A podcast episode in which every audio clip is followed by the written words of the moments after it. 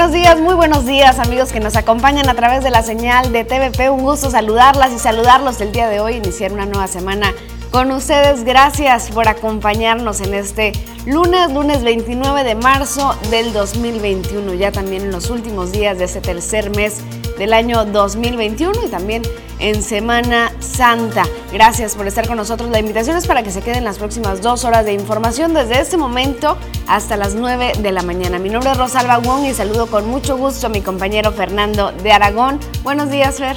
¿Qué tal, Rosalba? Buenos días para ti, también buenos días para toda la gente que ya está muy temprano aquí con nosotros. Gracias de verdad, como siempre, agradeciendo la confianza y también su lealtad de encender el televisor día con día y estar aquí con nosotros. Un trabajo que realiza todo un equipo de trabajo eh, que, todo el fin de semana ha recopilado información y queremos que usted sea parte de ella y la pueda compartir. Estamos en Facebook como Las Noticias TVP Obregón transmitiendo en vivo esta información. Usted puede tomarla, puede compartirla. Amigos, familiares y demás personas se van a enterar qué está pasando aquí en Cajeme, en Sonora, en México y en todo el mundo.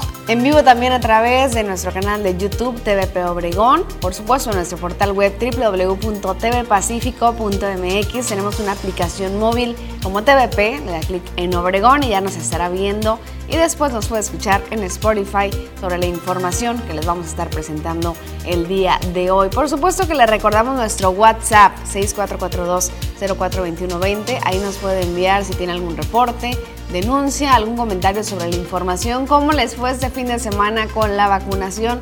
Muy importante poder conocer su opinión.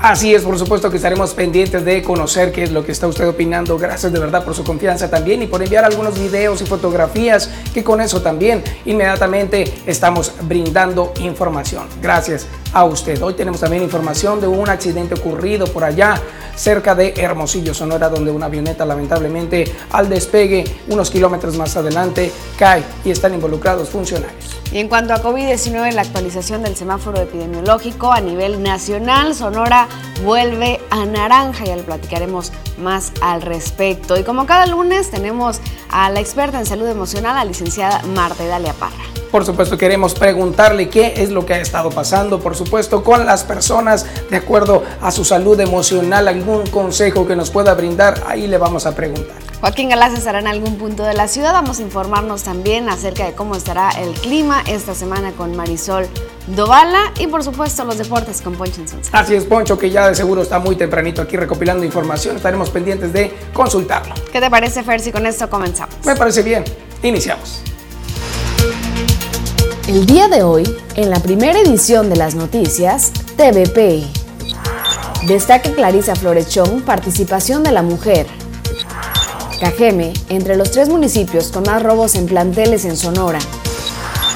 Atacan a aspirante a la alcaldía de Chojoa.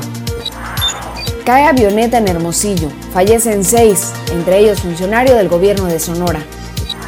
Inicia vacunación en Cajeme. Denuncian caos. Esto y mucho más. Quédense con nosotros en la primera edición de las noticias, hoy lunes 29 de marzo.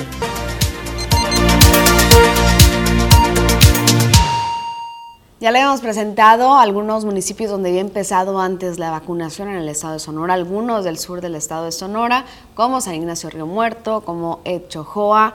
Este fin de semana llegan las vacunas a Cajeme y así es como se vivió. En una total descoordinación, con más de una hora de retraso y con las personas más vulnerables de la comunidad aglomeradas, fue como arrancó la vacunación contra el COVID-19 en el municipio de Cajeme.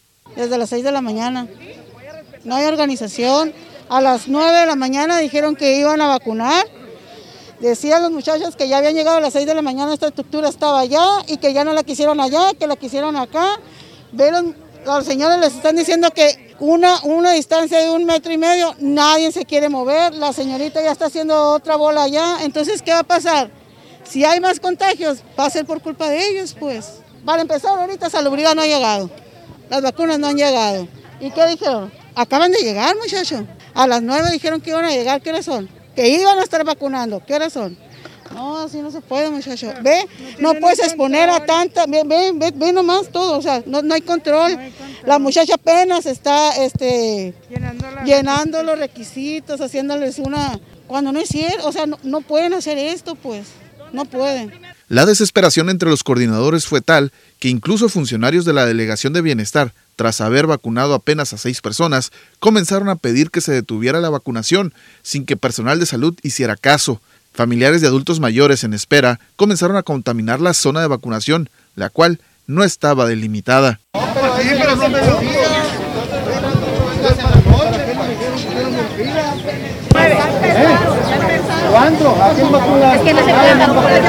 Cabe señalar que a diferencia de otras delegaciones de bienestar, esta fue la única que utilizó espacios abiertos públicos y sin medidas de protección, tanto para el adulto mayor como para los funcionarios e incluso las propias vacunas. Pese a todo, la vacunación se inició, siendo Socorro Velarde, de la colonia Hidalgo, la primera en recibir la inmunización a sus 85 años de edad. Para las noticias, Joaquín Galás. Así están los pormenores respecto a una de las áreas en las cuales de inmediato las personas se abalanzaron a enviar mensajes también aquí a este teléfono en la televisora y con gusto estuvimos pendientes de recabar esa información. Joaquín Galá se dirigió a los puntos donde estaba la vacunación y eso fue lo que ocurrió en este caso. Poco a poco se fue eh, haciendo un poco más el orden, por supuesto, en algunas de ellas, en otras ya estaban un poco más organizados. También eh, algunos eh, reportes de Pueblo Yaqui donde las personas tenían un orden para poder realizar la vacunación, pero bueno, al final de cuentas lo importante es que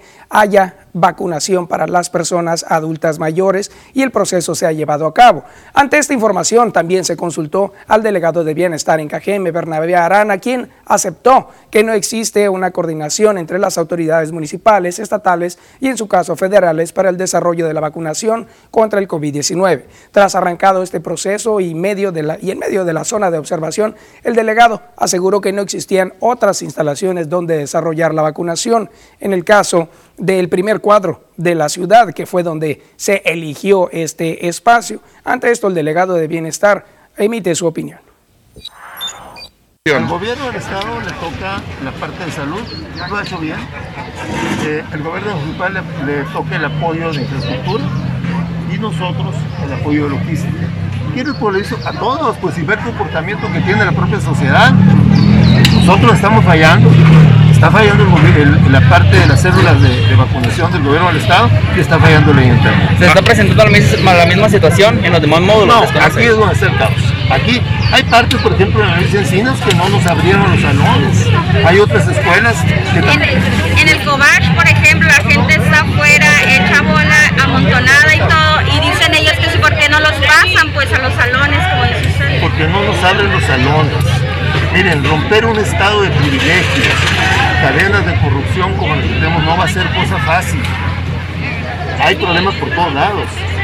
Hay quien está muy molesto porque no pueden traficar con las vacunas. Tal como lo comentaban y le hacían la pregunta al delegado de bienestar en Cajeme, en el Cobach fue otro punto donde hubo un caos. Adultos mayores, como ustedes saben, se inició por los más mayores, de entre eh, 80 años aproximadamente, y duraron hasta 3, 4 horas esperando a la luz del sol, eh, parados muchos de ellos, y pues ahí algunos familiares tenían que acompañar, entonces la aglomeración era bastante, tuvimos algunas quejas y denuncias al respecto. Claro, incluso algunas personas subieron algunos videos en vivo a las redes sociales, los cuales pudimos observar también y fueron parte de el querer ir a investigar ese suceso que había ocurrido. En algunos otros lugares no ocurrió, en algunos tenían un poco más de orden. Lo que sí es importante recalcar es que hacía bastante calor. Por si continúa entonces hoy la vacunación, es importante que los adultos mayores que eh, van en el proceso de los 60 años a los 70 tengan el día de hoy la precaución de llevar todo lo que requieran para evitar el calor, agua, una sombrilla, etcétera. Recordemos que hay lugares donde están haciendo esta vacunación para adultos mayores en automóviles y bueno, cambia muchísimo el panorama claro. de lo que se ha estado viviendo aquí en estos días. Y bueno, unos días donde se arranca, entonces esperemos que en los próximos días pues esto empiece a cambiar y empiece a agilizarse más, que la organización mejore Y la buena parte de esto, pues ya es que una buena parte de abuelitos, abuelitas cajemenses y del sur de Sonora ya están inmunizados. Así es, ya llevan su primera vacuna. Eh, Pfizer en la mayoría son los que han, eh, han dado el reporte precisamente de que es la vacuna que han recibido, la Pfizer. Segunda dosis, ya les dieron incluso un folio para que próximamente realicen su segunda dosis. Háganos llegar sus opiniones al respecto. Y bueno, el día de hoy, 29 de marzo, es el Día del Piano, eso lo encontramos en el calendario internacional. Este día se celebra eh, pues como el 88, el día 88 de cada año, un número simbólico que representa la cantidad de teclas que tiene ese instrumento y cuya celebración tendrá lugar el 29 de marzo en este 2021. Fue una iniciativa del pianista alemán Nils Fram. ¿Qué tal? Qué interesante conocer que ese tipo de eh, celebración se realiza en todo el mundo. Algo de la historia, un poco de historia breve acerca del piano, pues es un instrumento que tuvo orígenes a partir de otros instrumentos musicales. Se inventaron hace miles de años, pero a partir del siglo XVIII fue desarrollado tal y como lo conocemos ahora gracias a Bartolomeo Cristofori, así es el nombre. Antes de que existiera el piano ya se habían inventado muchos otros instrumentos de cuerda como la cítara, el monocordio, la zánfona, el, el escaque, también hasta el clavicornio que es otro de los instrumentos, el cual tiene un gran parecido al piano contemporáneo. Y bueno, seguramente usted ha intentado practicarlo y si usted es un experto de verdad, enhorabuena, lo felicitamos porque la música a través de los dedos llega a todo el mundo. Si usted celebra algo en especial el día de hoy, háganoslo saber a través de nuestro WhatsApp, a través de nuestro Facebook, estaremos al pendiente para leer y comentar todas sus opiniones. Con eso nos vamos a nuestra primera pausa comercial, pero regresamos. Queremos que se quede con nosotros, así que le regalamos la mañana de hoy. Vea nada más, ahí está un pichón exactamente en el centro de las rocas de esta cascada fuente que se encuentra en la entrada sur de Ciudad Obregón que en estos momentos se encuentra apagada por la hora en la cual estamos eh, observando, pero con un cielo nublado maravilloso donde apenas se percibe el sol. Parte de los efectos de los frentes fríos. Le vamos a preguntar a la experta qué tal el clima de hoy. Mientras, quédese con nosotros.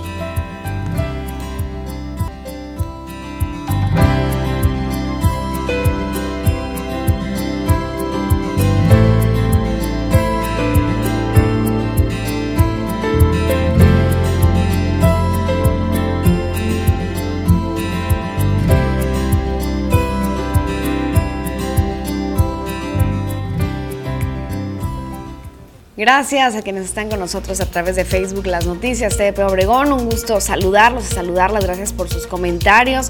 Por aquí está Miguel Acosta, dice buenos días, feliz inicio de semana. Saludos. Claro que sí, saludos también para ti. Bueno, en este momento estamos queriendo encontrar eh, la, la señal pero bueno, mientras tanto, quiero invitar a todos a que lo sigan haciendo, sigan compartiendo. Aquí tienes a alguien más por ahí, Rosa. María Eugenia, María Eugenia García, un saludo y un abrazo. Gracias también por estar con nosotros y por dejarnos sus comentarios.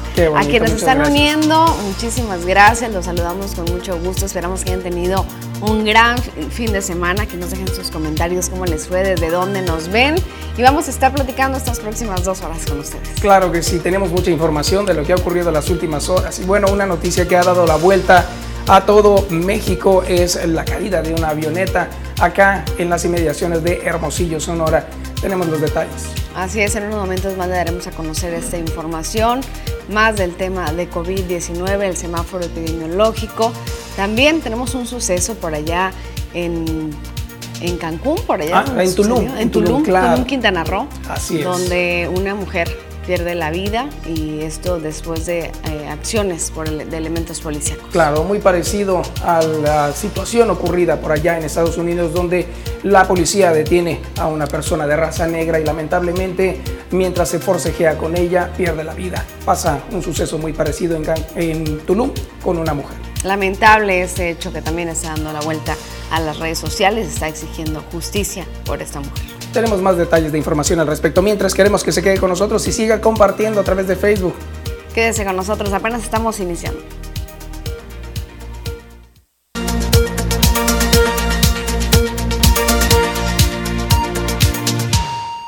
Vamos con más información. Queremos que nos acompañe a recorrer qué está pasando en la República Mexicana, en el Estado y aquí en la región a través de los periódicos y sus titulares. Así es, iniciamos con lo que aparece en el Universal. Bajo la lupa, 20.000 contratos por ley energética de AMLO. Preocupa a empresarios que la iniciativa del presidente, que analizará los permisos de la cadena de petrolíferos, deje a la inversión privada en situación vulnerable e incertidumbre jurídica. Así la situación con respecto a los cambios en la ley energética que envió Andrés Manuel López Obrador. Vámonos ahora con el periódico El Sol de México. Dice que la iniciativa energética, más del mismo tema, avala expropiaciones, reforma la ley de hidrocarburos. Los analistas señalan que viola varios artículos del TIMEC sobre la protección de las inversiones. Nos vamos ahora al siguiente periódico, se trata del Excelsior. Saltan 16 chapulines en el proceso electoral dejan partidos de origen. Militantes de todas las fuerzas políticas cambiaron por desacuerdos relativos a la definición de candidaturas, los presidentes nacionales o decisiones respecto a las alianzas. 90% de los 500 diputados de la actual legislatura ha alzado la mano para buscar reelegirse. 250 militantes de la Fuerza Juvenil del PAN dejaron el partido en Campeche, igual que centenares de priistas. Así la situación de cómo están cambiando todos aquellos integrantes de diferentes partidos a otros partidos. Vamos ahora con la jornada. Menciona que eh, socavaron a Birmex para privilegiar contratos con la iniciativa privada. Esta información menciona que su rescate busca que sea un eje en salud pública, lo dijo Pedro Centeno, su director. La paraestatal llegó a ser potencia en fabricación de vacunas, eso es lo que expresa. Tendrá a su cargo un plan maestro para distribución de las medicinas en el año 2022. Se afianza como un intermediario eh, para surtir los antígenos contra coronavirus y también a revisión un acuerdo leonino con la francesa Sanofi Pasteur. Vamos ahora a ver lo que está apareciendo en Milenio. Policías de Tulum someten a salvadoreña y la asesinan. Sánchez Cordero, legisladoras y colectivos feministas repudian la actuación de los uniformados que ya fueron separados. En Holbox y Cancún hayan cuerpos de mujeres torturadas. Muy temprano han estado eh, circulando esa información, por supuesto, se está pidiendo justicia por parte de Sánchez Cordero. Tenemos ahora información que aparece en el periódico Reforma, dice que reconocen 322 mil muertes por COVID registran casi 60% de decesos por, por este virus. Las cifras de exceso de mortalidad ubican a México en el peor lugar, esto en estadísticas internacionales. Vamos ahora a ver lo que aparece en la portada del siguiente periódico. Se trata del Expreso. Se hartan de negocios en zonas residenciales. Ayuntamiento de Hermosillo otorga los permisos. Interrumpen cada vez más la tranquilidad de los vecinos.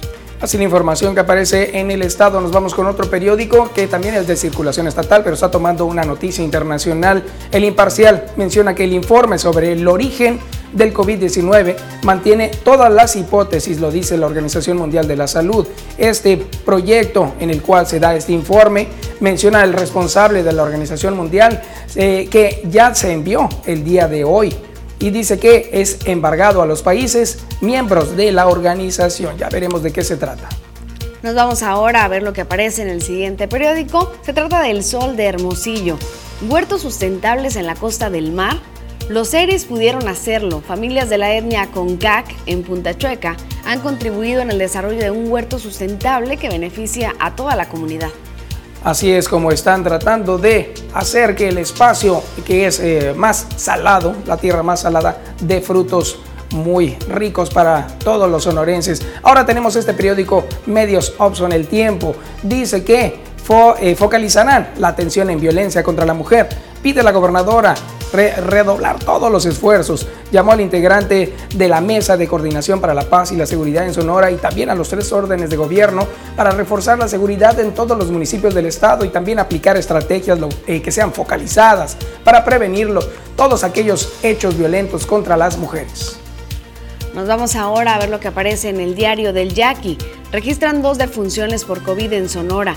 La Secretaría de Salud confirmó dos defunciones más por COVID-19, acumulándose 5.972 en el estado. Los dos fallecimientos fueron en hombres residentes de Cajeme y de Guaymas. Nos vamos con información ahora de otro periódico de circulación regional, Tribuna, quien toma una noticia que ya circula también a través de nuestro portal, donde ocurrió el fin de semana una situación lamentable. Dos personas fueron ejecutadas frente a la Fiscalía General de la República aquí en Ciudad Obregón. Habían sido liberadas, menciona, y ya fueron identificados. Estas dos víctimas eran originarias de aquí de Cajeme eh, y esto fue un ataque supuestamente por sicarios con armas largas. Nos vamos ahora a ver lo que está apareciendo en síntesisnoticias.com. Reacondicionan planteles por posible regreso a clases. Personal de la Dirección de Educación Municipal, Servicios Públicos y del Escuadrón Vial Independiente, en coordinación con directivos, maestros, intendentes y padres de familia, realizan jornadas de limpieza y reacondicionamiento en las escuelas ante un eventual regreso presencial a clases. Deseamos que vuelvan los niños a clases, claro que sí, pero hay que estar pendientes de la información que nos puedan brindar las autoridades. Mientras tanto, eso está ocurriendo y lo está brindando Síntesis y este portal, el portal de casa, que como siempre le pedimos a usted que revise es www.tvpacifico.mx. Aquí va a encontrar toda la información que acabamos de mencionar, inclusive más como esta, donde se da a conocer que las madres buscadoras de Sonora encontraron restos humanos dispersados en un terreno enmontado en la colonia Pueblitos en Nogales, una situación difícil, cruda, pero es lo que está ocurriendo por allá. Así que revise este, este canal www.tvpacifico.mx. Así es, ahí nos puede ver completamente en vivo desde donde quiera que usted se encuentre. Gracias por estar con nosotros. Con esto vamos a nuestra siguiente pausa, pero volvemos con mucho más. Quédese.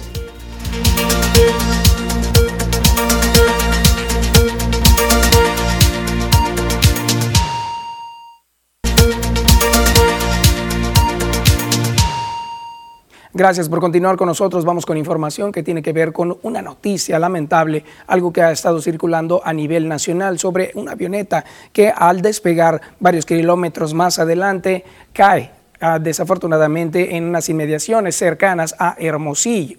Se, habla, de acuerdo al parte de la información, que alrededor de las 12 horas del 27 de marzo, una avioneta tipo Cessna modelo 401 se desplomó apenas unos instantes después de haber despegado porque lo que no logró eh, fue salir de la ciudad de Hermosillo. En la aeronave se dirigía a la ciudad de eh, Tucson, Arizona, siete personas. Entre ellos iba Leonardo Ciscomani, subsecretario de Desarrollo Económico de Sonora, quien lamentablemente perdiera la vida horas después de ese accidente. Trascendió que las personas que viajaban también en la nave eran el funcionario José Eliseo Ramírez Heredia, Roselia Frener eh, Figueroa, Raquel Tapia Miranda, Javier Laborín Azcárraga y Verónica Tapia Miranda. A través de su cuenta oficial de Twitter, Enrique Clausen Iberri, quien es secretario de Salud en Sonora, informó que el Centro Regulador de Urgencias Médicas coordinó la atención y el traslado de las personas lesionadas al nosocomio más cercano. La Fiscalía General de Justicia del Estado informó que el número de fallecidos en el accidente fueron seis de siete personas que viajaban en esta avioneta. Así que le enviamos un abrazo fraternal por el lamentable suceso a todas las familias y también a todos los integrantes que eh, ocupaban esta aeronave. Lamentable accidente. Así es, múltiples mensajes de, pues, de lamento hay en redes sociales, más por parte de funcionarios públicos, funcionarios que conocen de cerca a las personas, entre ellos la gobernadora del estado, quien da su pésame y dice la tristeza en la que se encuentran por estas pérdidas. Y bueno, en otros temas, la información policiaca de este fin de semana, tenemos los detalles de lo que sucedió con los hechos violentos al estilo de la delincuencia organizada que se han registrado en las últimas horas, suman ya 49 personas que han sido asesinadas en Cajeme en lo que va del mes de marzo. 49 en 29 días hasta hoy de marzo. El edificio de la Fiscalía General de la República fue el escenario de los últimos hechos violentos que se registraron en el municipio, en donde ocurrió una agresión armada que dejó como resultado dos personas sin vida. Los hechos ocurrieron por la carretera internacional cuando las víctimas salían de las oficinas de la dependencia en materia de investigación e impartición de justicia.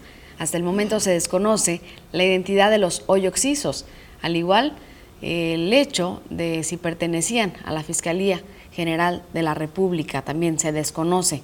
Cabe recordar que el pasado 22 de marzo, en las instalaciones de la Fiscalía Estatal, ubicada en la calle Jalisco y Yaqui de Ciudad Obregón, asesinaron a una persona del sexo masculino. Elementos de las diferentes corporaciones policíacas, la Secretaría de la Defensa Nacional y la Marina llegaron al lugar de los hechos para dar inicio con las indagatorias correspondientes. Así la información policíaca. Es momento de la pausa comercial al regresar el avance deportivo y lo que circula en redes sociales. Nunca fue tan fácil verse bien. Ana Armas, Hairdresser. Actitud hacia la belleza. Un lugar que entiende lo que quieres y cómo eres. Ana Armas, Hairdresser. Profesionales que van de la mano con las mejores marcas del mundo. Ana Armas, Hairdresser. Tu mejor experiencia en belleza.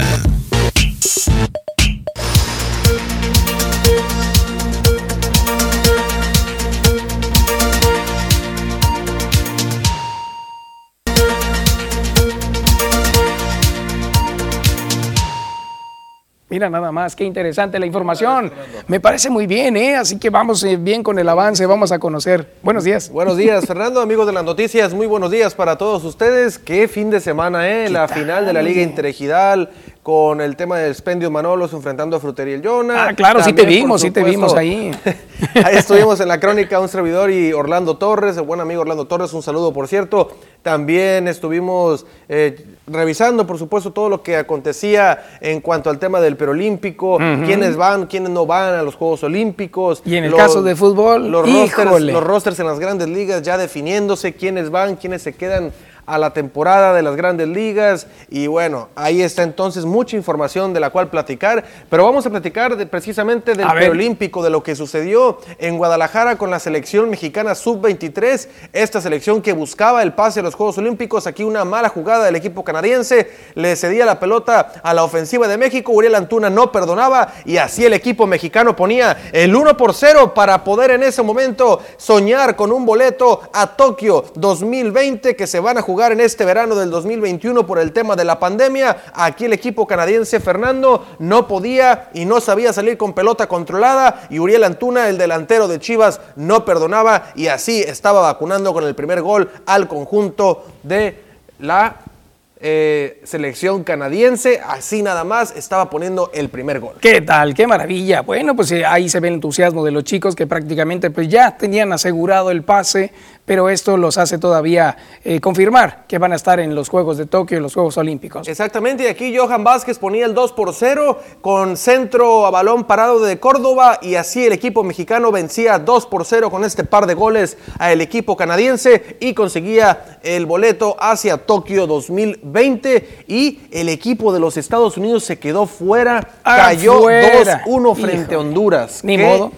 Bueno, ahí así las cosas allá en el preolímpico de CONCACAF. Por otro lado, gran gusto nos da que Julio Urias otra vez es designado a la rotación del equipo de los Dodgers de Los Ángeles. El mexicano entonces estará siendo partícipe de esa rotación tan mencionada, tan poderosa con la que cuenta el equipo de Los Ángeles. El mexicano una vez más estará siendo ahí parte de esa rotación. Estará Clayton Kershaw como el número uno, eh, Trevor Bauer como el número dos, Walker Bueller, estará Julio Urias, estará David Price y más para abajo a pelearse por, por supuesto un lugar Tony Gonsolin. Estará también por ahí eh, Dustin May, varios peloteros, pero Julio Urias será el cuarto abridor por encima de David Price ¿Por qué? Mucha gente se preguntará, oye, ¿cómo por encima de David Price? Ustedes recordarán que este lanzador se bajó del barco de los Dodgers de Los Ángeles el año pasado, no quiso jugar debido a la pandemia y bueno, ante tanta inactividad, no quiso jugársela Dave Roberts y se fue con su carta segura que fue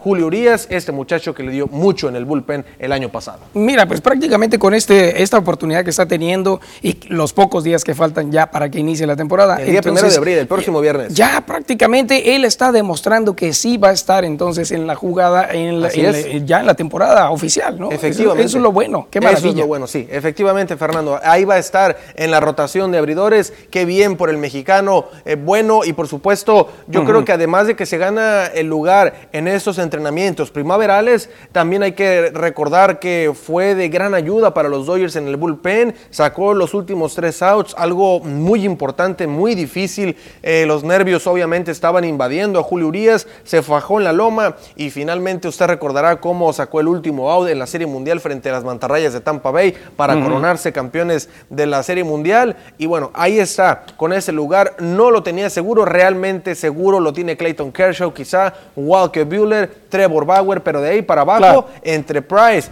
Urias, May, Gonzolin. La verdad es que para cualquiera de ellos estaba la oportunidad de quedarse con un lugar en la rotación y finalmente el mexicano y David Price se quedan con ese lugar. Vamos a ver cómo les va, pero va a estar buenísima el arranque, buenísimo, perdón, el arranque de las grandes ligas. Qué maravilla, ¿eh? La verdad que qué buena onda que estén los mexicanos ya eh, empujando por quedarse con los lugares eh, que se merecen, porque en realidad son grandes jugadores y que han sido contratados por los grandes equipos de las grandes ligas para poder demostrar eso que saben hacer. Y aquí está, ya, Julio Urias está demostrando que sí lo va a lograr. Estoy seguro que ya va a estar ahí. Exactamente, pues ya ahí está, ya colocado en la rotación de abridores. Hay mucha información de verdad que surgió durante todo este fin de semana porque ya todos los equipos de Arizona viajaron a sus respectivas ciudades y en Florida también todos agarraron sus maletas y viajaron a Nueva York, Boston, eh, San Luis, Atlanta, etcétera, para ya empezar a ya los últimos detalles, porque el día primero de abril se canta el play ball, pero nos da mucho gusto saber que Julio Urias nuevamente ahí está en los planes grandes del equipo de los Dodgers de Los Ángeles. Víctor González también va al roster final. Qué bueno, par de mexicanos, uno como abridor, otro al bullpen. Y bueno, platicábamos también del tema de la selección mexicana que ya va, estará presente, estará presente en béisbol, Fernando, y en fútbol. En ambas disciplinas estará participando en Tokio 2020 y por supuesto también el tema que te mencionaba fuera del aire, increíblemente otra vez los Estados Unidos se quedan sin Juegos Olímpicos. Híjole, sí, sí. Qué, barbaridad. ¿eh? Sí es algo alarmante para los ¿Has Estados visto reacciones? ¿Has visto reacciones de por qué está pasando? Muchísimas, muchísimas, porque por cuarto año consecutivo se quedan sin ir en la disciplina del fútbol, una potencia como lo es Estados Unidos, porque siempre China y Estados Unidos ahí están liderando en la tabla del medallero y obviamente el hecho de no ir con una selección de Estados Unidos que ha sido eh, eh, señalada como una de las mejores últimamente, que tiene un futuro por delante muy, muy grato, etcétera, pues mira, no cumplieron y un equipo como Honduras que le doy todo el mérito porque Honduras ha hecho un gran trabajo en los últimos años, pues un equipo como Honduras que regularmente entre México y Estados Unidos siempre se pelean las mejores cosas, que el puesto número uno y dos para ir al Mundial, etcétera. Bueno, en esta ocasión Honduras dejó fuera a los Estados Unidos, el país centroamericano, festejando a más no poder allá en San Pedro Sula. La gente salió a las calles, se les olvidó la pandemia y allá el pueblo catracho festejando otra vez el título, eh, bueno, más bien el boleto a los Juegos Olímpicos y ahora se va a jugar la final entre México y Honduras para ver quién es el campeón de este torneo preolímpico que realmente no busca un campeón, lo que busca es dos finalistas que sean los, los dos que van a ir a Tokio. Claro, qué maravilla. Y mire qué bonito se siente, ¿no? Que ahí vamos para allá y seguramente van a hacer un mejor papel allá en Tokio. Exactamente. Qué maravilla. Eh, sí, sí, sí. Ahora todo el mundo ya con el tema de que México va a ir a los Juegos Olímpicos, bueno, empiezan a surgir las preguntas de que, ¿y quién les gusta para refuerzos? Porque esta selección va obviamente con, es sub-23, porque van 23 y menores y tienen derecho a llevar a tres eh, jugadores que puedan tener arriba de, los 23 años, ¿no? Mm, en Londres 2012, cuando consiguieron el oro olímpico, iba Oribe Peralta de refuerzo, iba Carlos Salcido y también iba, me parece, Jesús Corona. Iban los tres elementos que ya estaban contando con edad más avanzada de los 23 años. ¿Y a quién crees que vayan a agarrar ahora? Híjole, pues esa era la gran pregunta y todo el mundo agarrados en redes sociales, casi se nos desgreñaban por ahí en Facebook y en Twitter. Ah, eso es fácil, sí lo pues, hacen. Había gente que pedía a Chicharito, había gente que pedía a Carlos Vela, pero bueno, yo el tema de Carlos Vela, yo lo he dicho hasta el cansancio, si el muchacho no quiere ir, ya no le ruegues, por favor. no, los, los, zapatos a, fuerza no entran, Fernando. eso es un dicho que acá en México. Muy bien dicho. Sí, y ya lo sabemos perfectamente bien. Oye, si no quiere, no lo lleves. Pues no le gusta, o sea, no, no, quiere figurar. Llévate a alguien que realmente quiera defender, sudar la camiseta, que sueñe con el hecho de colgarse una medalla olímpica, como todo deportista. A pesar de que seas futbolista, tienes la oportunidad de hacerlo y mira que ya lo hicieron en Londres 2012. En aquella ocasión Luis Fernando Tena llevó a los muchachos a colgarse el oro olímpico ganándole 2 a 1 a Brasil. Yo creo que hay que llevar a quienes haya que llevar, pero que tengan toda la intención, las ganas de querer vestir la camiseta del tricolor, sudarla, defenderla y soñar con colgarse una medalla olímpica. Pero si Carlos Vela vas a ir, que te tienes que sentar a comer con él, que le tienes que decir, mira, mira, mira, mijito, mira, así está la cosa, yo quiero que vayas porque te quiero mucho, porque eres el mejor. No, no, definitivamente no. México yo creo que no se debe de rebajar a eso ni los directivos ni el entrenador. Así de ya basta. Todo, tienen todo para sacar de ya lo hicieron sin Carlos Vela en el 2012, lo pueden hacer ahora en estos Juegos Olímpicos de Tokio sin Carlos Vela. Claro que sí. Ahí está. Efectivamente. Eh, ni, modo, ni modo. no tengo nada contra el futbolista. No, no, no, pero, es lo que si no quiere, pues ni modo. Vaya, quédate en Los Ángeles, sigue yendo a ver los juegos de la NBA, sigue yendo a saludar a LeBron James. Si eso lo hace feliz, déjenlo allá. Pues allá lo dejen, ¿no? Exactamente, ¿no?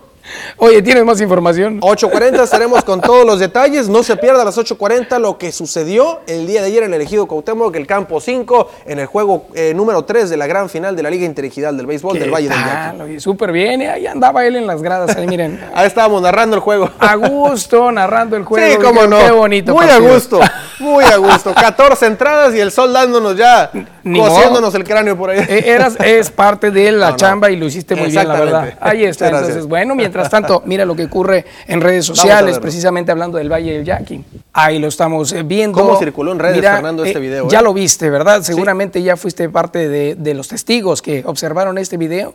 Se observa que, y se presume que sea el Valle del Yaqui, de acuerdo a información que circula en las redes sociales. Mucha gente ha estado comentando que posiblemente no lo sea, pero la confirmación todavía está en veremos. Mientras tanto, no es posible que exista un cocodrilo como este que se alcanza a percibir levemente en la parte del costado del canal de riego un cocodrilo. O sea, realmente un cocodrilo no, grande. Es, no, Es, endémico de la región. Sabemos que un, un, animal de esta especie no pertenece al estado de Sonora. Y mira nada más, levantaron una piedra, se revuelca rápidamente y busca huir de esa situación.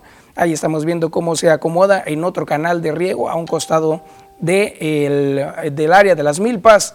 Y bueno, esta situación. y, más adelante, y más adelante se ve cómo sale del agua y se alcanza a percibir perfectamente bien al cocodrilo. Ahí en esa toma me parece que es. Así es. Este, totalmente fuera de su hábitat ese cocodrilo. Un peligro latente en el valle, de donde sea. Finalmente está fuera de su hábitat y es un peligro latente. Te digo, cuidado, cuidado, porque Híjole, muchas veces hay gente que se acerca a tomar ahí al maíz uno o dos elotitos. o al, canal de riego, meter los pies. Creo que es ahí. Ahí, está. Ahí está. Y es grande, Fernando. ¿eh? Yo creo que más grande. Enorme. Fácil, fácil, arriba de unos 70 si mide ese caimán. No, no, no, mide más del metro o casi los dos, yo creo. Esta persona que eh, ahí al parecer iba en una bicicleta, es trabajador de campo, eh, traía su teléfono celular y observó al animal y rápidamente eh, decidió captarlo y subirlo a las redes sociales. Sí, sí, sí. Eh, repetimos, se presume que sea aquí en el Valle del Yaqui, hasta el momento no han descartado que no lo sea, pero hay muchos comentarios al respecto. Yo leí que fue en el Valle del Yaqui, yo leí que fue para allá cerca de Guasave, Sinaloa, pero donde haya sido definitivamente hay que tener mucho cuidado, mucho cuidado porque, híjole, la verdad es que eh, llega a estar alguien por ahí que no lo llegue a divisar porque en la primera toma, se, luego, luego te das cuenta, a simple vista no te das cuenta que está ahí el animal. No, porque está cubierto de tierra. Sí, está muy camuflado ahí con, con el tema de la tierra, el agua, etcétera. Entonces, yo creo, no sé cómo lo haya visto esta persona que lo grabó, le tira la piedra y lo hace saltar, claro. pero definitivamente es un peligro latente. Claro, y ahí está un aviso, por favor, a las autoridades para que cuiden y protejan los espacios donde los animales no pertenecen a este lugar endémico y bueno, hay que también proteger a esa especie que llegue a un lugar adecuado. Así es. Con eso vamos a una pausa, pero usted no se vaya. Regresamos a las 8.40 con toda la información deportiva.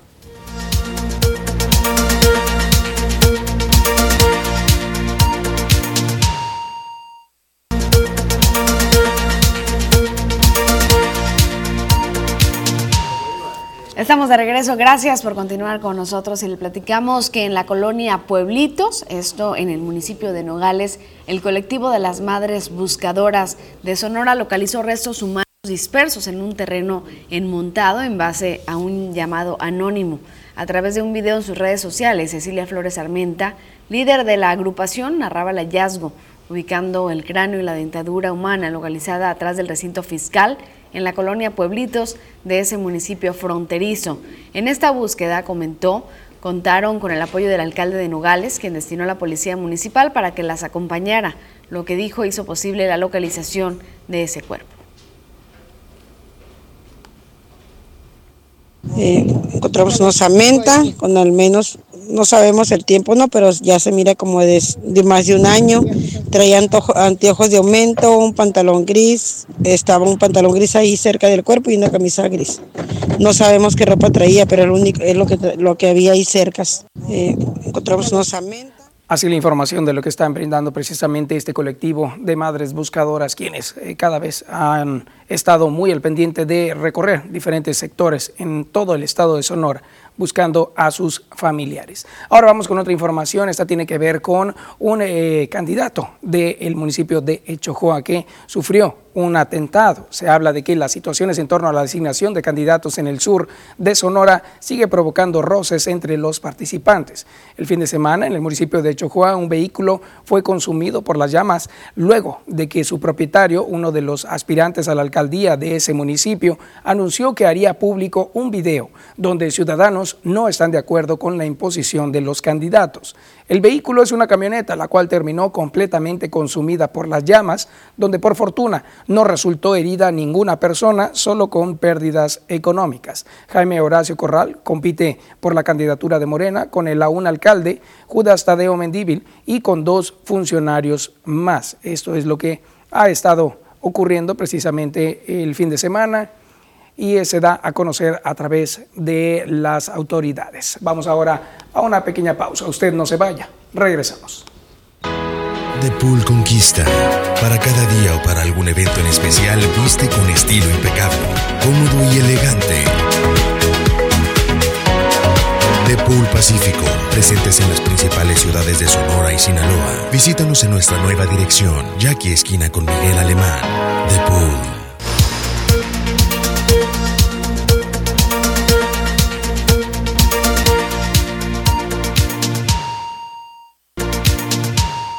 En el Colegio Salesiano fomentamos los valores de la alegría, la amistad y el respeto. Contamos con actividades culturales, deportivas y formativas, pues son la base de una buena educación y formación de nuestros niños y jóvenes. Inscripciones abiertas para el ciclo escolar 2021-2022 para preescolar primaria y secundaria. Visítanos en calle Zaragoza entre Cárdenas y Calles o bien solicita información a los teléfonos que aparecen en pantalla. Ven y tú también forma parte de nuestro colegio. Pasamos a la información que tiene que ver con COVID-19, estadísticas y cifras que han brindado por parte de la Secretaría de Salud a nivel nacional. Habla de que al día de ayer han estado las cifras cambiando constantemente. Tenemos que al 2028 de marzo del 2021 hay 1.761.786 personas recuperadas de COVID-19 y 201.623 defunciones confirmadas, lamentablemente. Se habla de que hay 123.624 dosis que han sido aplicadas de la vacuna contra COVID-19 el día de ayer.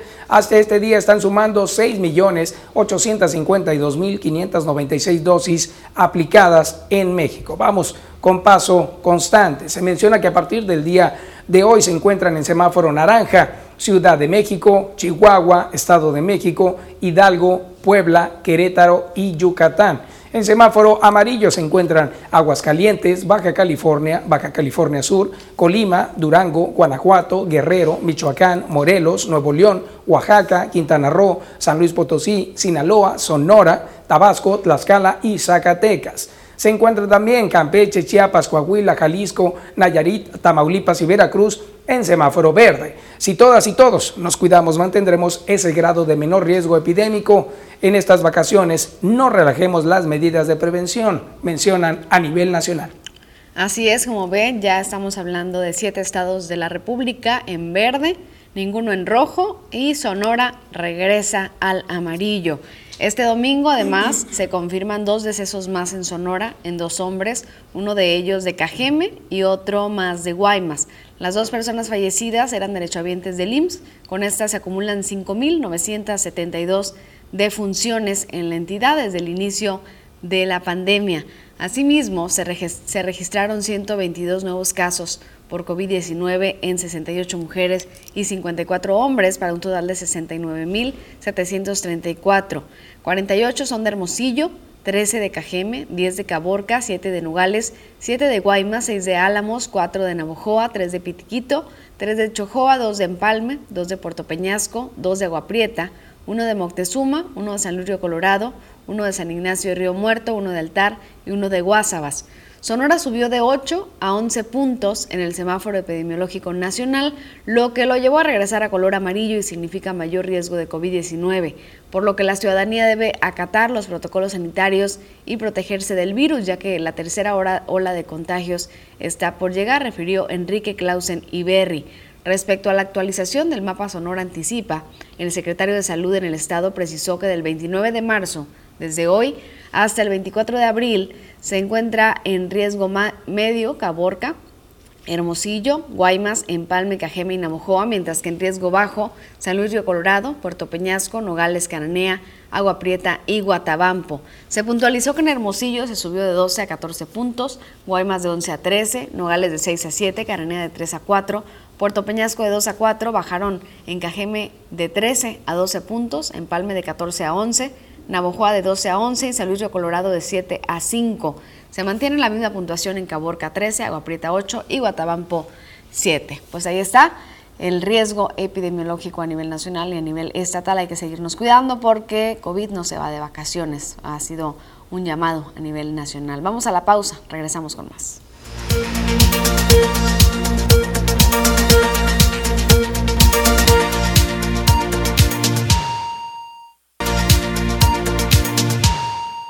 Vamos ahora con más información y esta tiene que ver con lo que está ocurriendo aquí en el Valle del Yaqui. Se habla de que la Secretaría de Desarrollo Agrario, Territorial y Urbano informa a través de un comunicado que en ningún momento se busca expropiar terrenos colindantes con el territorio yaqui en los municipios de Bacum, de Cajeme, de Guaymas, de San Ignacio Río Muerto y de Empalme. En este documento se señala que fueron los días 26 y 27 de enero cuando se recibieron a través de la Dirección General de Ordenamiento de la Propiedad Rural, recibieron 23 solicitudes de enajenación de la comunidad indígena yaqui.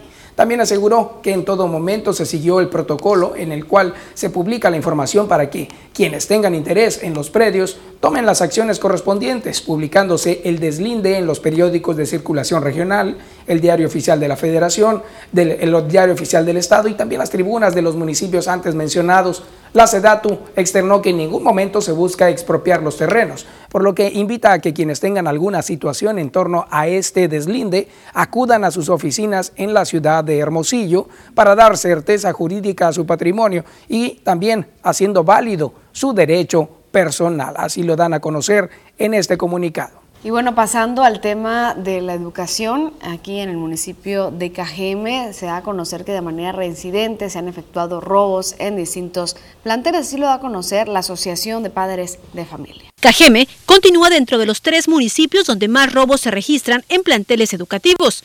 Cecilio Luna, presidente de la Asociación Estatal de Padres de Familia, precisó que a la semana se registran entre dos o tres reportes de hurtos en esta localidad, de seis o siete que se suscitan en el estado, cantidad que dijo no es la total, pues ese dato lo tiene la Secretaría de Seguridad Pública en Sonora. Nosotros eh, hemos tratado de acercarnos a la autoridad eh, municipal para pues conocer las estrategias que ellos traen, ¿no? Sabemos que sí están tratando de hacerlo, pues, pero no han sido suficientes las acciones y pues queremos ver de qué manera pueden apretar un poquito más el cinturón o, o alguna estrategia alterna para poder minimizar los robos. Sin emitir cifras de los robos acontecidos durante la pandemia de COVID-19 en Cajeme, estimó que estos pudieran ser alrededor de 162 hechos perpetrados en un año, tomando en cuenta si se multiplica un aproximado de tres robos por las 52 semanas que tiene un año. Cecilio Luna indicó que Hermosillo, Cajeme, Guaymas, Empalme y Nogales son los municipios con más robos, los cuales en el caso de Cajeme se trata de planteles donde el hurto es reincidente. Me refiero ahí en Cajeme, creo que tendremos yo creo que unas 20 escuelas. ¿Qué te quiero decir con esto? Que esas 20 escuelas fueron las más visitadas por los ladrones. Mm. O sea, no es, eh, sí hay, sí hay mucho robo, pero desafortunadamente es en las mismas. ¿Por mm. qué? Porque van a hacer las reparaciones necesarias y ven que ya hicieron las reparaciones y dicen, órale, vuelven a la carga, ¿no? Con edición de Jesús Gastelum, informó para las noticias TVP, María Celeste Rivera.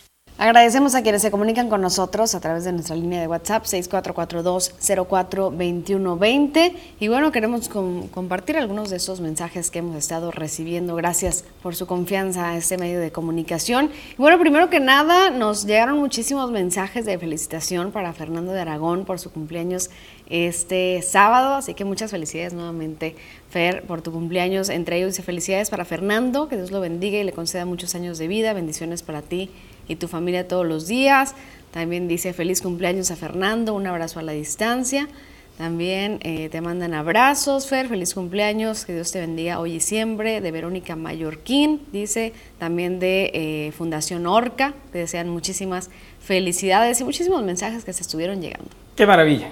Muchísimas gracias de verdad por esas atenciones, por darse el tiempo de enviar un mensaje de felicitación. Se los agradezco infinitamente y con mucho cariño también los abrazo a todos ustedes por tomar ese detalle el fin de semana. Aquí estuvimos recibiendo también una excelente celebración. Gracias compañeros también, gracias Rosalba y gracias también aquí al señor productor y a todos y cada uno de los integrantes de esta gran familia que con mucho cariño me han celebrado. Así que Abrazo para todos. Esperando la sigas pasando muy bien. También nos saludan desde San Ignacio Río Muerto. Dice muy buen noticiero. Gracias, gracias por estar con nosotros desde allá. Otro mensaje que nos llega este a través de Facebook, Rosalba, es un comentario respecto a la situación ocurrida con la vacunación.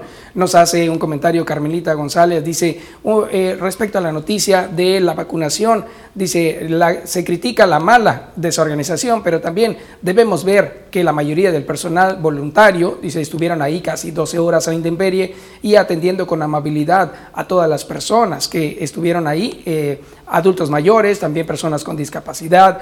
Los videos de la vacunación de la Plaza 18 de marzo, dice, eh, estamos viendo que sí ocurrió, pero también comenten lo bueno y el esfuerzo que se hace. Claro que sí, qué maravilla que eh, ha habido muchísimas personas que han logrado que esto se lleve a cabo y lo están haciendo, incluso como bien menciona Carmelita, de manera voluntaria. Enhorabuena por todos y cada uno de ellos. Ahí estuvimos viendo al delegado de bienestar, donde él comenta la desorganización, precisamente él lo confirma, pero afortunadamente en otros sectores, no nada más ahí en la 18 de marzo, estuvieron de maravilla, estuvieron atendiendo muy bien como en Pueblo Yaque. Claro, eh, felicidades y gracias a toda la gente que ha sido voluntaria para poder inmunizar a los abuelitos abuelitas, pero lo que se critica no es la atención de los voluntarios o de las personas que han estado ahí, sino la logística y la organización en general. El tema de que abuelitos y abuelitas hayan tenido que esperar dos, tres, cuatro o cinco horas en un lugar con el sol, parados e incluso, y los más adultos, porque se inició con los más grandes, y bueno, eso es lo que se está criticando, esa falta de organización. Hubo lugares donde todo funcionó bien, de manera correcta, sí esperaron por lo menos una hora para que se iniciara con la inmunización, pero también hubo otros lugares que fueron un caos, como en el Covach, eh, por la Jalisco, y también como en la Plaza 18 de marzo. También saludamos a la gente desde San Ignacio que ha estado pendiente de la información. Gracias, dice, eh, muy buen noticiero, muy amable, muchas gracias. También están mencionando en un comentario, eh, se siente tristeza, dice, e incluso coraje y frustración ver la cascada de la entrada que esté apagada. Mencionan en estas condiciones. Eh, tenemos que frenar la clase de política que está acabando con nuestra ciudad hace varias administraciones. Un comentario que nos llegan. Muchas gracias. De hecho, si se dan la vuelta actualmente en la cascada de la entrada sur, que es la que nos escriben, está funcionario funcionando de manera regular. Duró un tiempo sí apagada, estaban arreglando algunos, algunos detalles que, por robos que sucedieron ahí, pero actualmente hace un par de días pasé y, la vi funcionando completamente bien. También nos escriben y dice, se siente, se siente eh, tristeza por esa situación. Eh, gracias, gracias por eh, la comunicación. Están preguntando por más información por la vacunación. Dice, es que mi marido es de la F. En algunos lugares de la República estuvieron vacunando por apellidos. Aquí en Cajeme no se ha estado haciendo así, sino que es por edades. Se inició con la edad más avanzada y así se va a ir anunciando eh, día con día cómo va funcionando esta vacunación. Entonces no es por letras, sino es por edades. Así es, en este momento estamos eh, reenviando la información aquí a, la producción para ver si nos hace el favor de volverla a colocar Estamos ahí enviando la información en el grupo donde se menciona que sábado 27 de 80 y más, domingo 28 de 75 a 79, lunes 29 de 70 a 74, también tenemos martes 30 de 68 a 69. Esta información precisamente la brindan por parte de eh, las autoridades de vacunación. Mencionan que la campaña de vacunación da inicio el sábado pasado y en todas las sedes de vacunación dentro de Cajeme y de Ciudad Obregón a partir de las 9 de la mañana. Es decir,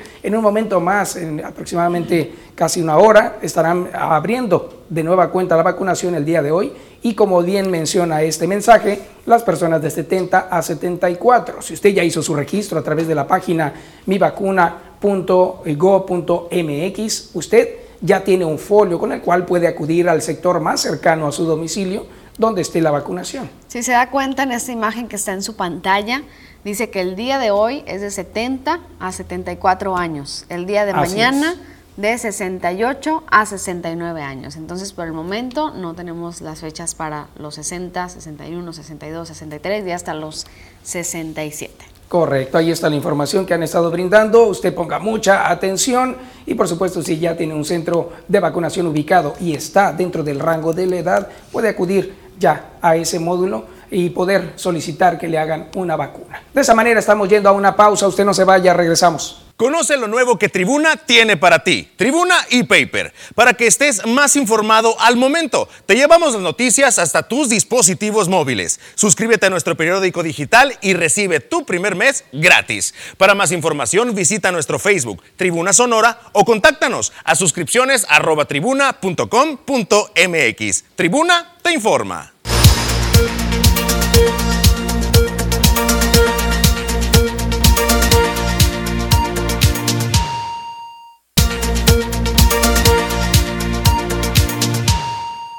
Aquí estamos ya de regreso con la información y bueno, como cada lunes siempre nos gusta saber y conocer más acerca de la salud emocional. Por eso el día de hoy Marta Dala nos tiene un buen consejo acerca de las personas que son como esponjas emocionales. Veamos entonces, muy buenos días, ¿cómo estás? Muy buenos días, Fer, muy bien, gracias a Dios. Muy contenta de estar aquí como cada lunes con un tema pues necesario de recordar. A lo mejor de pronto sabemos lo que significa el estar absorbiendo precisamente esas emociones, pero de pronto nos descuidamos y nos hacemos presos o nos rodeamos de personas que eh, precisamente no atraen esas situaciones y las llevan a la práctica una y otra y otra vez. Y que se puede incluso hacer como al extremo, ¿no? O sea, estaríamos hablando de aquellas personas que eh, les dices algo y son hipersensibles o que son hipocondríacas o que, bueno, ¿no? Sí, sí, eh, sí. Entran varias, a lo mejor, personalidades o, características en las personas.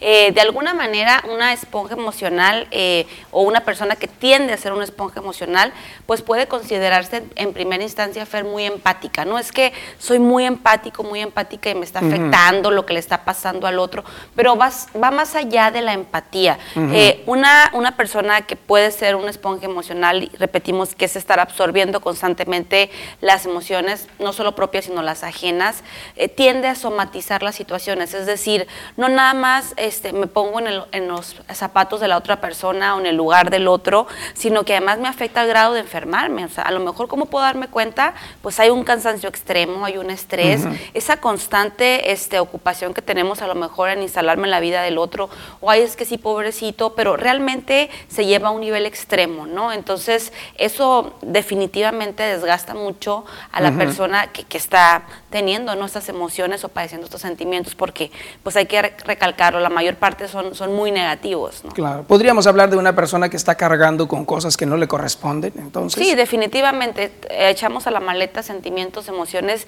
y situaciones ajenas y lo estamos reproduciendo eh, de manera indefinida y eso, eh, te repito, pues nos, nos crea una conciencia pronunciada así de lo que le pasa al otro, pero también un desgaste emocional tremendo. Siento que esta condición le puede pasar mucho a las mamás y a las abuelitas, ¿no? Siento que, que son las que más ah, tienen este tipo de, de, reacción ante absorber las emociones de los demás y quedarse con los problemas. Sí, las mujeres somos más hipersensibles definitivamente y cuando hay todavía ese instinto, instinto maternal, pues pudiera ser que se predisponen más a la, a la aprehensión de los problemas. Eh, sin embargo, este, tampoco es ajeno a los varones, ¿no? La situación es que yo me pueda estar monitoreando y preguntando o sea, cómo me siento, cómo me está afectando esto que tengo o esto que estoy pensando es una situación personal, la puedo resolver, depende de mí. Resulta que las personas que tienden a ser esponjas emocionales, pues eh, se instalan, te digo, en, vidas que no son las suyas y nada más, eh, no nada más eso, Fernando, sino que también a veces tienden a querer resolver esas situaciones que no les competen y entonces se acompañan de frustración, de impotencia, lo decíamos, de esta hipersensibilidad y, es importante, ¿no? Darnos cuenta porque en el día a día pues van minando nuestra energía, pues nuestras fuerzas emocionales y definitivamente irrumpen también nuestra paz mental. Claro, ¿cómo podemos hacer un, alto o una separación ante una situación? Porque eh, sabemos que puede ser inherente el hecho de que pasa algo a la otra persona y no, no puede ser indolente. O sea, te, te, duele un poco lo que le está sucediendo, esa, es ahí donde ocurre la empatía. Pero ¿qué podemos hacer para bloquear un poco ese sistema?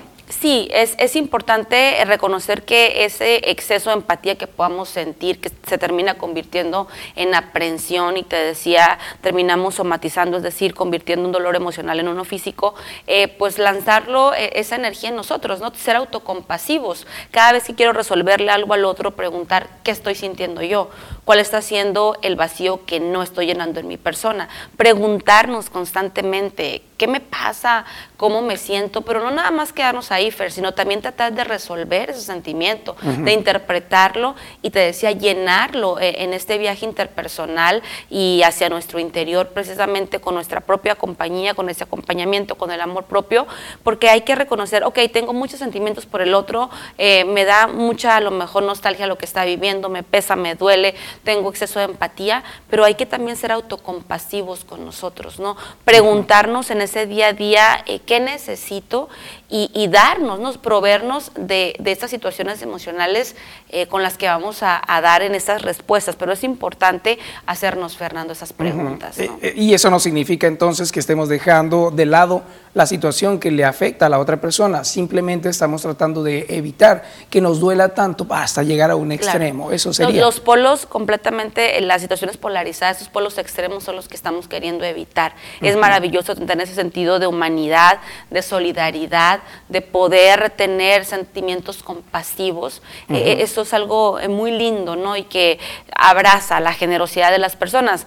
Aquí lo importante es no caer en ese extremo, ¿no? Antepongo las situaciones o los sentimientos de otra persona y me voy dejando, me voy dejando para después, lo cual no es saludable ni es óptimo para el otro porque tampoco le voy a estar pudiendo eh, mostrar o entregar esa mejor versión de mi persona y por supuesto que tampoco me la voy a estar entregando a mí. Un ejemplo podría ser cuando muere un familiar o cuando muere una persona y los demás hacen empatía con esta persona que le duele la pérdida, pero termina incluso afectándole de tal manera que pueda eh, tener síntomas eh, fuertes, ¿no? Fuertes del duelo, de la depresión. Simplemente mi vecino está enfermo y todo el día estoy pensando, pobrecito, o le pasó esta, esta situación. Es, es lindo empatizar y también es armonioso cómo podemos ir viendo la manera de ayudar, ¿no? Aquí el punto es, no puedo enfermarme, o sea, no puedo padecer, no puedo dejar de ocuparme de mí, de mi familia, de las circunstancias, por estar pensando incluso a veces en situaciones o en personas que ni siquiera conocemos,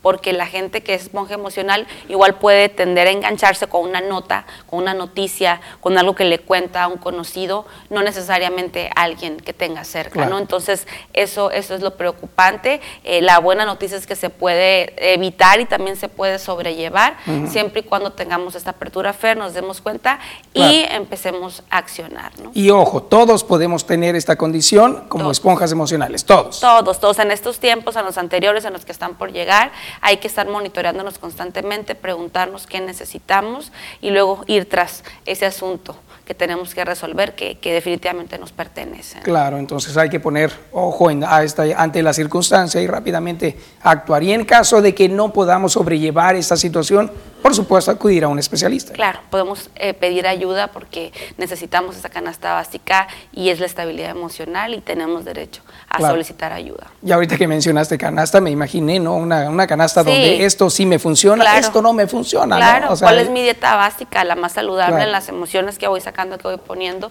y hacemos ahí nuestra receta personal. Qué maravilla. Y hay que hacer un match con nuestras emociones y bueno, no dejar de lado la empatía, por supuesto, pero tampoco irnos al exceso. Al extremo, exacto. Eh, muy bien, muy bien, qué maravilla. Qué buen consejo nos diste el día de hoy, Marta. Al contrario, muchas gracias, yo feliz de estar acá. ¿Dónde te encontramos? Eh, psicóloga Marta Idalia Parra en Facebook y en Instagram, 6442 3049 41 para citas individuales y en Facebook Despertar Mujeres en Crecimiento, un portal exclusivamente para mujeres donde tocamos este y muchos temas más. Y por supuesto tu libro, claro que Mis sí. libros también están ahí a la venta, entregamos, empezamos a entregar de hoy al miércoles porque tenemos vacaciones, pero estamos haciendo envíos de hoy al, al día miércoles. Y qué maravilla, qué bellas reacciones te tienen eh, todo mundo a través de las redes después de que leen tu libro, qué maravilla. Ay, es algo encantador, ese motivo me repara el alma, muy agradecida Fer con, con todas y todos mis lectores. Ahí está entonces, vamos a seguirte entonces en tus redes sociales, gracias Martideli. Gracias a ti, un gusto.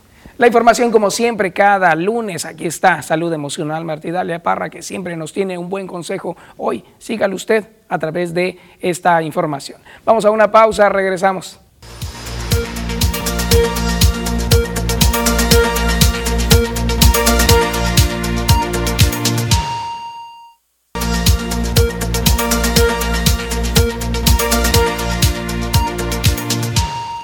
8 de la mañana con 25 minutos. ¿Cómo serán las temperaturas el día de hoy? Vamos con Marisol Dovala que nos tiene toda la información. Muy buenos días Marisol, feliz inicio de semana. Hola, ¿qué tal Rosalba? Muy buenos días igualmente, feliz inicio de semana y sí, yo lista con toda la información que tiene que ver con el pronóstico del tiempo. Platícanos cómo estará el calorcito en esta Semana Santa. Y sí, les platico rápidamente la información que tenemos por parte de la imagen que nos envía satélite. Para hoy el Frente Frío, las condiciones del Frente Frío número 46 van a provocar lluvias muy fuertes en el noroeste de Chiapas, el oriente de Oaxaca y el sur de Veracruz. Pasemos a conocer las temperaturas actuales en algunos puntos importantes de la República Mexicana. Esta mañana Tijuana amanece con 11 grados centígrados, 15 para Chihuahua, La Paz con 17, con un mayormente soleado y en el sur del territorio nacional ambiente cálido, calor. Acapulco Guerrero con 24, 17 para Oaxaca, 26 para Tuxtla y Mérida, Yucatán ya alcanza los 27 grados centígrados. Nos concentramos en nuestro estado, en Sonora, para conocer también las temperaturas actuales, cómo amanecemos en los diferentes sectores. Comenzando como siempre con Abojoa, que este inicio de semana, este lunes, nos reporta los 16 grados, la misma temperatura para Ciudad Obregón, Guaymas con 18 y la capital Hermosillo llega a los 19 con un mayormente soleado. El pronóstico extendido para Navojoa, temperaturas y condiciones de cielo el resto de la semana para que lo considere. Para martes, miércoles y jueves en Navojoa, valores mínimos de 14 grados. Vea usted la máxima alcanza los 39. Ya para el fin de semana la temperatura mínima nos marca los 15 y las máximas se mantienen en 39 grados centígrados, teniendo el cielo completamente despejado, el sol en todo su esplendor, bastante calor para Navojoa. En Ciudad Obregón también el pronóstico extendido el resto de la semana, valores mínimos para martes, miércoles y jueves de 13 grados máximas que llegan a los 38. Para el fin de semana la temperatura mínima continúa en 13 grados y la máxima se mantiene en 38 teniendo cielos completamente despejados, ambiente cálido también para Ciudad Obregón. Viajemos por Guaymas para conocer también qué es lo que nos espera el resto de la semana, martes, miércoles y jueves, valores mínimos de 15 grados centígrados, máximas que llegan a los 29 para parte del fin de semana, la temperatura mínima nos registra los 19 grados, máximas de 31 y predominan las condiciones de cielo mayormente soleado. Por último, en la capital de Sonora, Hermosillo. El resto de la semana, veamos para martes, miércoles y jueves en la capital, valores mínimos de 12 grados, máximas que llegan a los 38. Para el fin de semana, la temperatura mínima nos marca los 16 y la máxima alcanzará los 37, teniendo cielos completamente despejados. Pasemos ahora rápidamente a conocer la fase lunar, que esta se mantiene como luna llena. La salida de la luna se registra a las 19 horas con 56 minutos y la puesta a las 7 con 42. La salida del sol esta mañana del lunes, ya iniciando la semana, a las 6 con 14 minutos y la puesta a las 18 con 36. Rosalba, hasta aquí el reporte meteorológico de este inicio de semana. Muchísimas gracias Marisol por la información. Con esto nosotros ya nos preparamos para esta semana que inicia y bueno, también cerramos, estamos por cerrar ya el mes de marzo. Sí, Rosalba, ¿y la temperatura de qué manera aumenta? Ya 38, 39 grados para los diferentes sectores de nuestro estado. Ahora sí que de una manera drástica nos vamos con más calorcito en el estado. Claro que sí, hay que cuidarnos mucho, Rosalba, que pases un excelente inicio de semana. Gracias, Marisol, igualmente para ti, muy feliz lunes. Con esto nosotros nos vamos a la pausa, pero volvemos con más.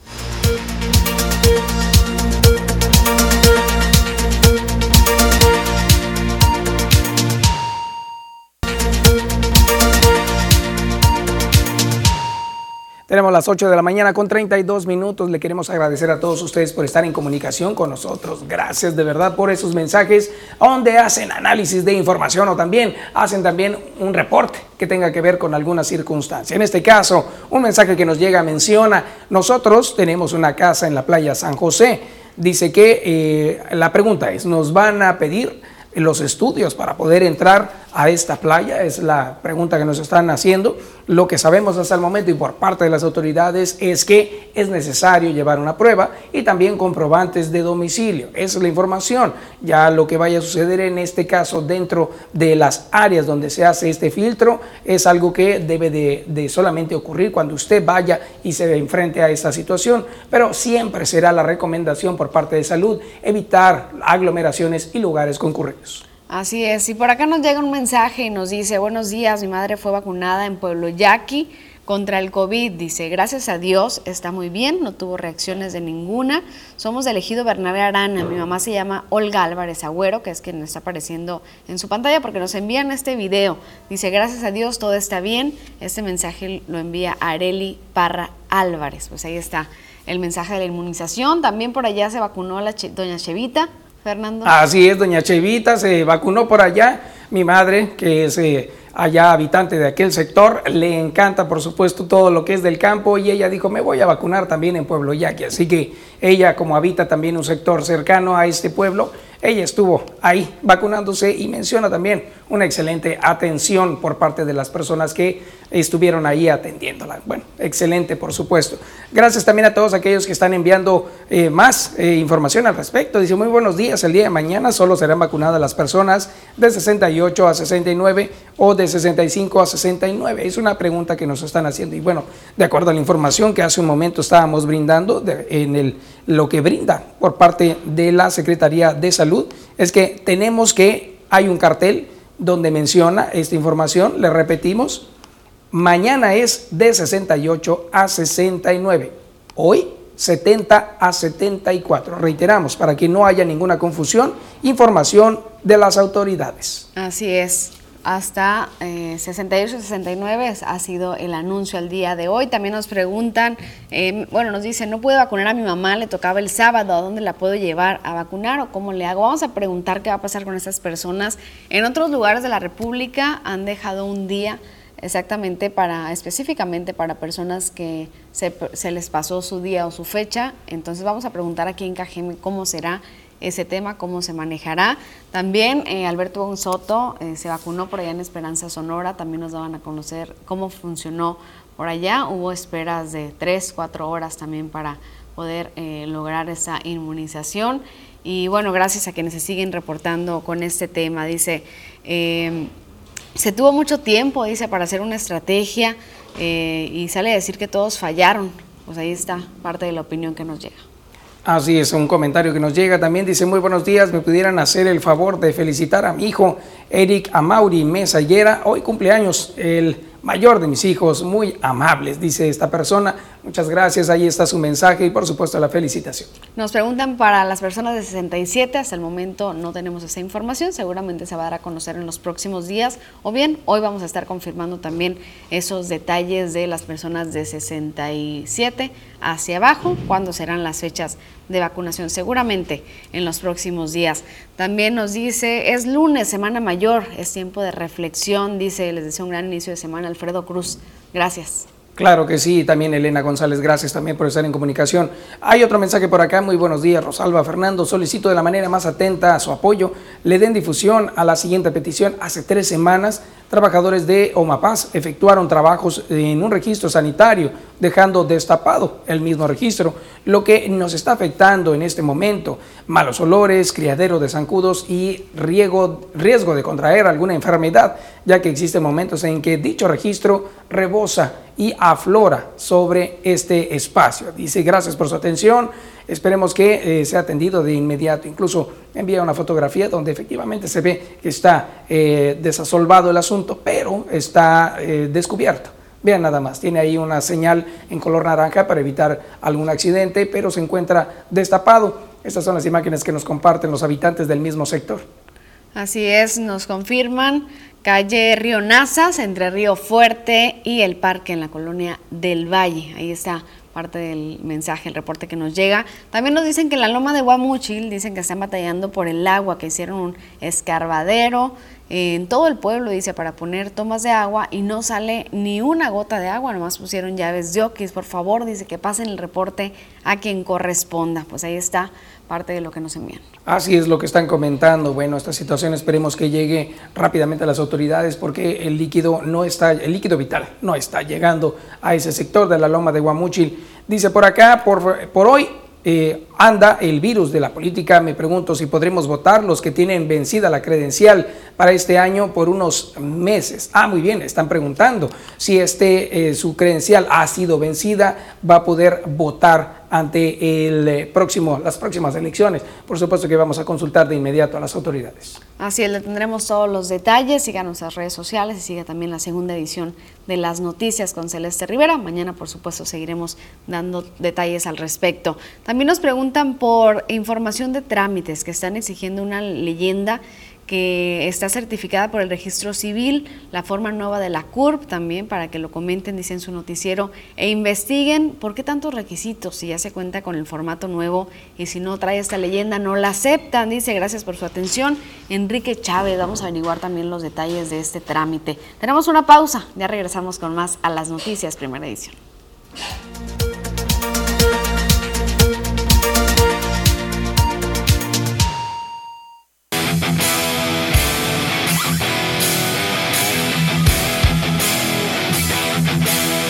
¿Qué tal amigos de las noticias? Muy buenos días, tengan todos ustedes bienvenidos a la información deportiva esta mañana.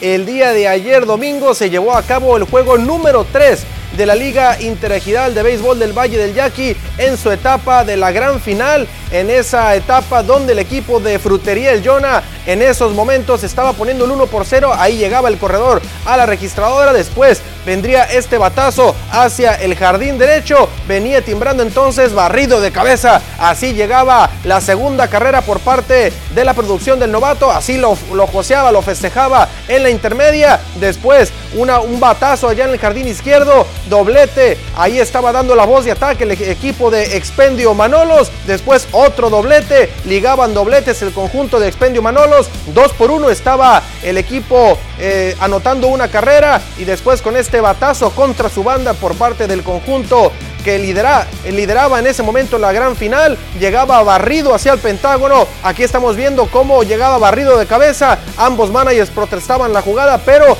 se quedó el quieto en el Pentágono. Así empataban las acciones. Después, con este mal tiro a la primera colchoneta, el corredor se iba hasta la antesala con el juego empatado a dos carreras y después el conjunto de Expendio Manolos ya con el corredor en la tercera, así aprovechaban, llegaban a anotar el 3 por 2 y el equipo de Expendio Manolos se ponía a cuatro outs de la victoria, pero llegó Juan Llanes y con este bombazo por todo el jardín izquierdo, así se apalancaba y mandaba la pelota por todo el jardín izquierdo, nada podía hacer el guardabosque de allá del Prado izquierdo y así el equipo de Frutería del Jonah Chino Audio estaba empatando las acciones 3 por 3. Qué manera de pelear el partido el día de ayer y con este imparable la entrada número 14 eh, sí, escuchó usted bien, en la entrada número 14, el equipo de Frutería El Yona llegaba barrido el novato, ahí llegaba eh, al Pentágono y de esta forma el equipo de Frutería El Yona Chinos Audio dejaba en el terreno al equipo de Expendio Manolos y se colocaba la serie 2 a 1 a favor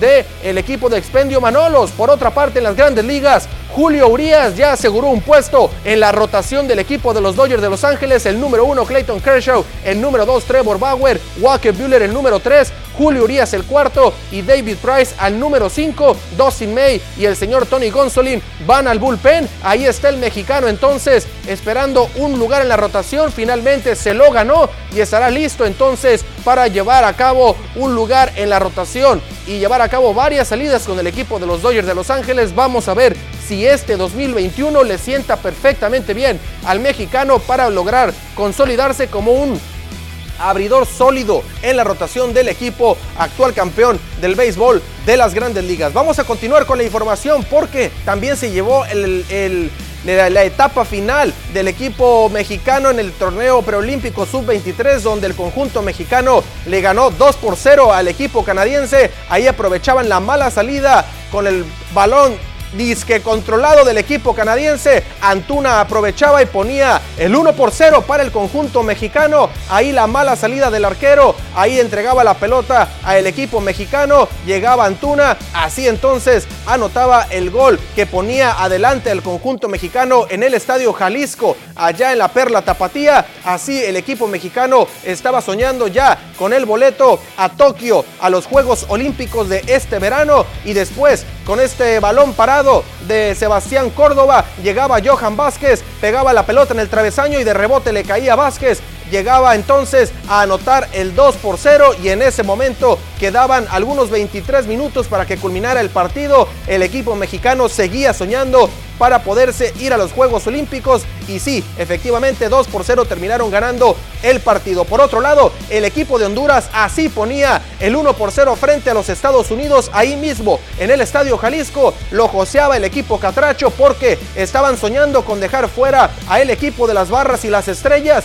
1 por 0 estaba ganando el conjunto centroamericano. Así entonces estaban intentando dejar otra vez al equipo de los Estados Unidos sin ir a las Olimpiadas ahora celebradas en Tokio, Japón y después el equipo hondureño no le bastó con un solo gol. Más adelante vendría la respuesta por parte del equipo de eh, Honduras que aprovechaba también una mala salida del arquero y de esta manera ponían el 2 por 0 el conjunto hondureño haciéndole la travesura a los Estados Unidos. El equipo de las barras y las estrellas no lo podían creer. Anotaron un gol a la, ya en las postrimerías del partido, pero no les alcanzó. Y finalmente el equipo de Honduras, señoras y señores, se queda con el boleto junto al equipo mexicano y ambos equipos representarán al área de CONCACAF en el torneo de los Juegos Olímpicos Tokio 2020 que se celebrarán en este verano del 2021 atrasados por la pandemia, pero habrá Eurocopa y habrá Juegos Olímpicos en Tokio representados entonces con CACAF por México y Honduras. Con esto amigos llegamos al final de la información deportiva el día de hoy. Quédense con más información aquí en las noticias.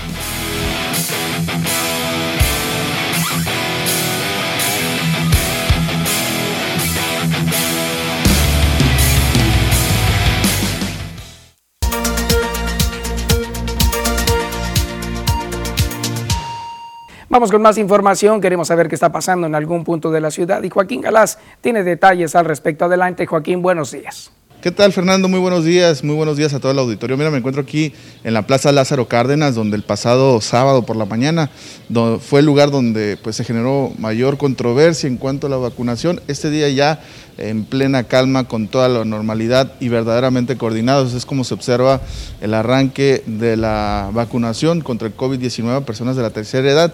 En estos momentos la gente está esperando a que arribe precisamente el biológico, la vacuna, Este, y se puede observar pues que eh, los funcionarios, tanto de bienestar como del sector salud y de otras dependencias, ya están trabajando, algunos haciéndoles el examen previo o la revisión médica antes de llevar a cabo la vacunación, a otros pues eh, también aclarándole algunas dudas.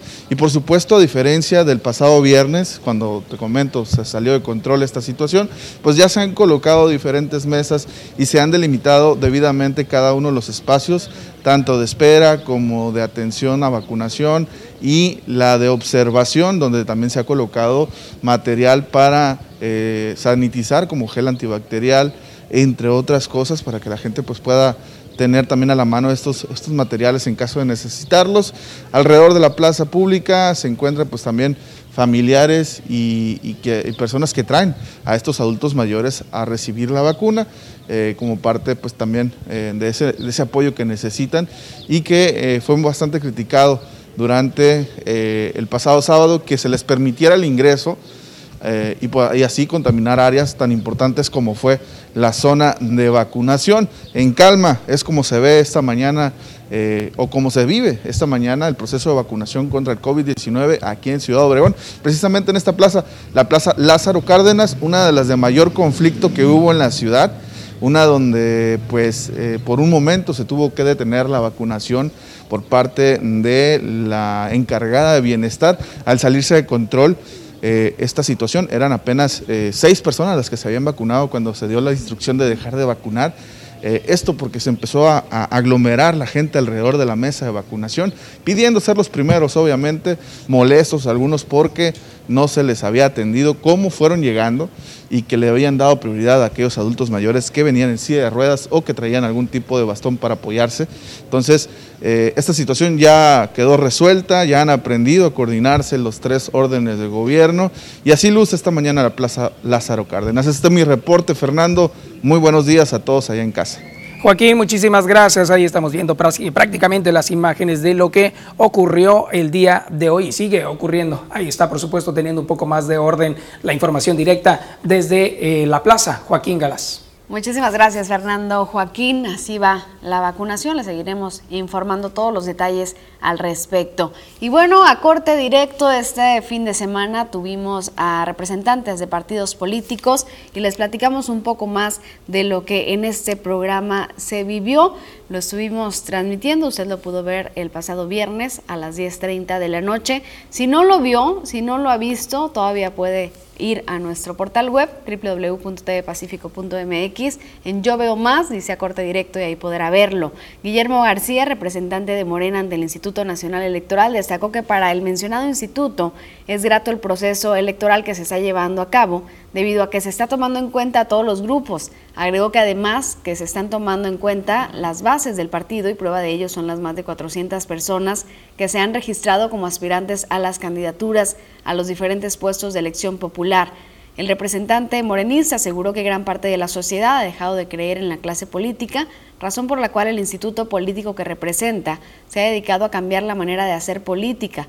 Destacó que la percepción del partido respecto a la confianza del electorado es el deseo de concretar a nivel estatal un cambio como el que se logró en 2018, con la llegada a la presidencia de la República. En lo que respecta a las alianzas, dijo que el objetivo es ser inclusivos para amalgamar amalgamar a los diferentes cuadros. Sin embargo, consideró que algunas alianzas como la del PRI, el PAN y el PRD representan los mismos intereses, como lo ha advertido Andrés Manuel López Obrador. Le seguiremos platicando más de lo que se habló en ese encuentro entre representantes de partidos. Y en más, eh, más información que tiene que ver con lo ocurrido este fin de semana, este programa que usted ya reconoce, se trata de El Noticero, un programa en el cual se invita a personalidades de la política para hablar acerca de temas que tienen que ver con la ciudadanía y por supuesto las aspiraciones de todos y cada uno de los candidatos que están presentes en esta época. En este caso se destaca la participación de Clarisa Flores Chong, quien ella dijo que la participación de la mujer es muy importante. En más información información de lo que usted puede ver a través de las redes sociales en este programa es que la aspirante a la candidatura de Movimiento Ciudadano a una diputación local, Clarisa Florechón, destaca que la mujer debe de tener en la sociedad una participación activa, proactiva, valiente y con coraje. Esto en relación a la participación de mujeres que han realizado diferentes marchas para protestar en contra de la violencia de género, quienes consideró han decidido manifestarse debido a que no son escuchadas. Destacó que como aspirante a una candidatura ha participado en varias reuniones con habitantes de los diferentes sectores del municipio, en donde ha detectado que hay personas que ya no creen en las promesas de algunos políticos. En relación a sus aspiraciones, dijo que de concretarse su candidatura realizará una campaña congruente y que convenza a la sociedad. Ahí lo puede encontrar, por supuesto, en nuestra red social Las Noticias TVP Obregón en Facebook. Y en otros temas, muy pronto pondrán a operar elevadores del ISTE. Tras manifestar que la mayoría de los derechohabientes del ISTE son adultos mayores, el director de la institución, el doctor Severo Castro Paz, estimó que para el 15 de abril el elevador gestionado y traído desde Italia ya está en funcionamiento. A medida que nosotros insistimos la carencia y que tenemos 61 mil derechohabientes, y de esos 61 mil derechohabientes, 20 mil, 40 mil, son gentes de tercera edad y se le dificulta mucho subir una escalera ya traen problemas de secuelas de osteoartritis, artritis y problemas degenerativos por la edad. Se descompone un elevador que ya tenía más de 29 años de servicio y eso nos pasó a perjudicar porque lejos de ayudar a esta gente, pues prácticamente pues no podemos modificar la estructura de la unidad. Sin embargo, hicimos un consultorio ahí abajo, que el elevador ya está instalado, ya está ahí. Ya está armada la estructura, está el cajoncito, todo. Lo que estamos esperando ya nada más, como decía, la, parte eléctrica, el cable que sostiene, ya están hasta las instalaciones. Y nada más me falta la parte eléctrica, que es la que de los controles. Explicó que derivado de la pandemia del COVID-19, ya que los puertos se cerraron, es que el cableado y material eléctrico que venía en otro barco se desvió, por lo que esperan que este llegue próximamente para poner el elevador a funcionar. Además, anunció que aunado a la adquisición del elevador, se remodelará el área de urgencias, quirófanos y la fachada del inmueble. Quiero que durante mi gestión aquí, el ISTE realmente sea una imagen de salud con atención a quien merece, que es nuestro derecho a vientes y ya cambiar esa imagen que antes se tenía. Con edición de Manuel Bracamontes, informó para las noticias TVP, María Celeste Rivera. Pues bien, por las personas que asisten al liste, que ya nos habían platicado que no podían subir las escaleras. Con esto llegamos al final de este espacio agradeciendo el favor de su atención. Que tenga un excelente día y por supuesto que disfrute su café. Feliz inicio de semana para ti, Rosalba, y para todos. Éxito. Igualmente, Fer. Gracias.